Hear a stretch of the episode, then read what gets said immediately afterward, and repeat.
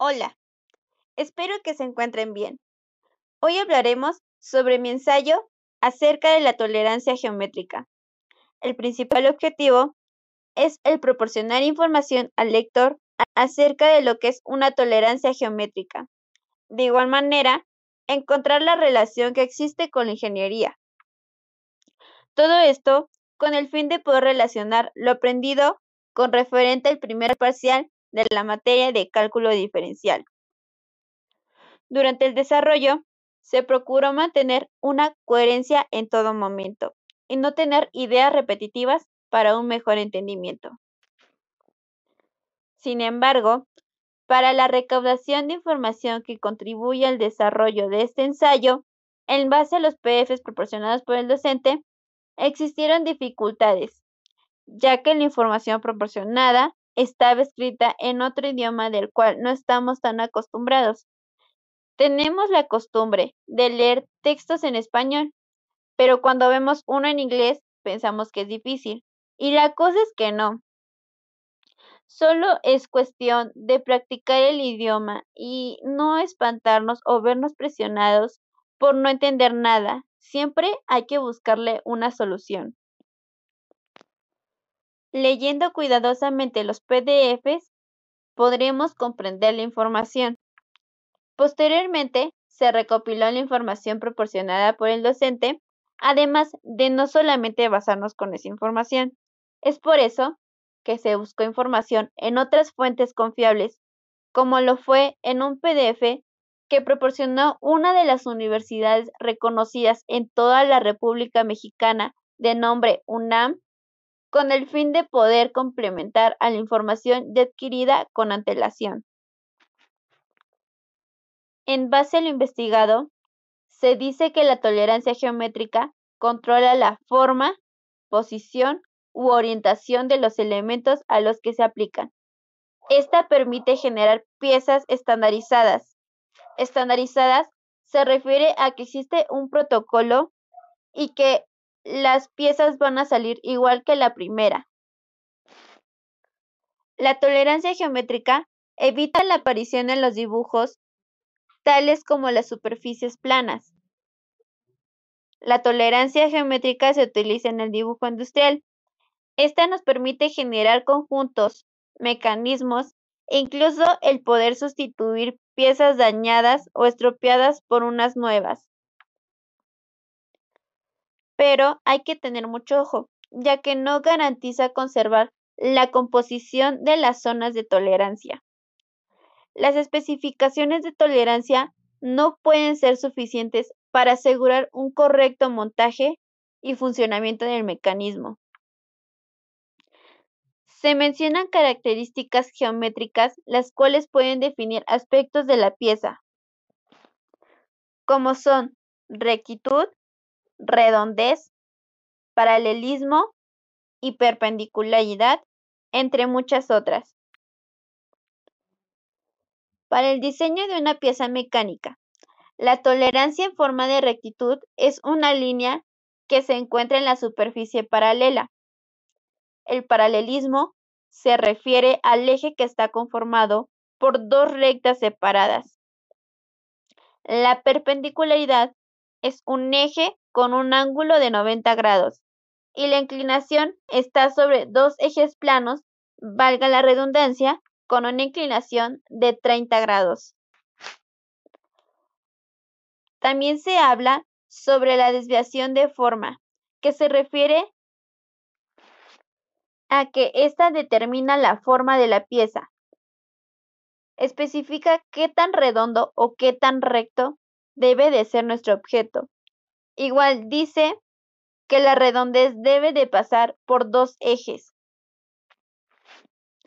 De igual manera, se menciona la importancia que debe haber entre el diseñador y el fabricante referente a la comunicación, ya que ello puede depender si la pieza es de calidad o no. Yo creo que tienen razón, es verdad, ya que si no se utilizan las características geométricas correspondientes, esto podría causar un mal diseño. Si es estandarizado, entonces todas las piezas de esa sección saldrían defectuosas y no cumplirían con los controles de calidad. Si el diseño era para poder crear un reemplazo de alguna pieza dañada, esta no va a poder encajar y se perderá tiempo y dinero. Hago el atrevimiento para abrir un paréntesis y decir que la tolerancia geométrica se hizo presente en la Segunda Guerra Mundial, cuando Inglaterra tenía problemas en la línea de producción de equipo de guerra, ya que varias piezas de torpedos fueron rechazadas por no alcanzar las dimensiones que especificaban los planos eh, de ingeniería. Digo esto como ejemplo de la pérdida de tiempo que se genera. Otro ejemplo es si el diseño fue creado para crear un mecanismo, este será disfuncional y como sabemos, se generó pérdida de tiempo y dinero.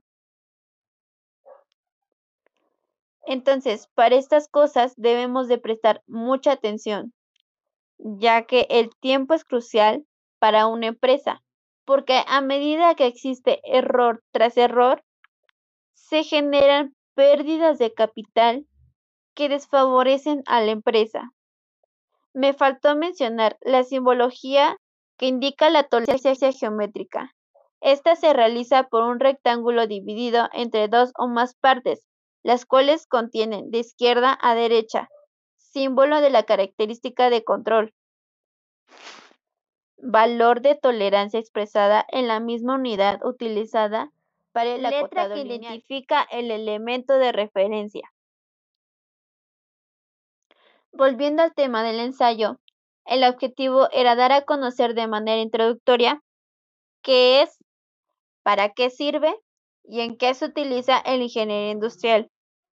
Llego a la conclusión de que se utiliza para la manufactura de una pieza empezando por el diseño, posteriormente financiar el costo de la pieza y si cumple con las características adecuadas, continuar a su fabricación para evitar futuros errores de pieza, así la empresa no tendrá pérdidas por este motivo. Gracias a los errores que existieron en el pasado, es que existe la tolerancia geométrica, al igual que los tipos de tolerancia, como el paralelismo, la perpendicularidad, entre otras ya antes mencionadas.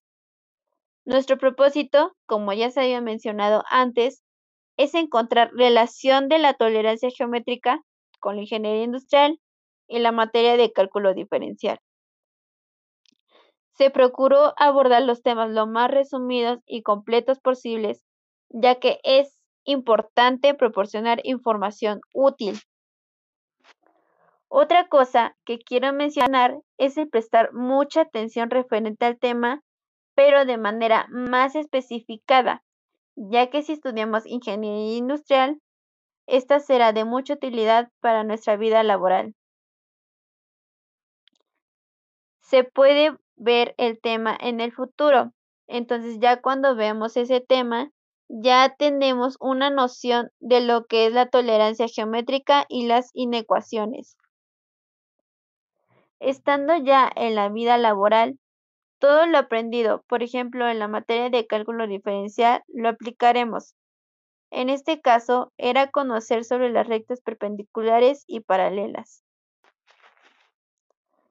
Esperando que sea siempre de utilidad, hubo complicaciones para llevar a cabo este ensayo, pero como mencionaba, siempre hay que buscar una solución, leer de manera atenta a lo que se dice cada oración en los artículos PDF que el profesor proporcionó para la realización de esta actividad.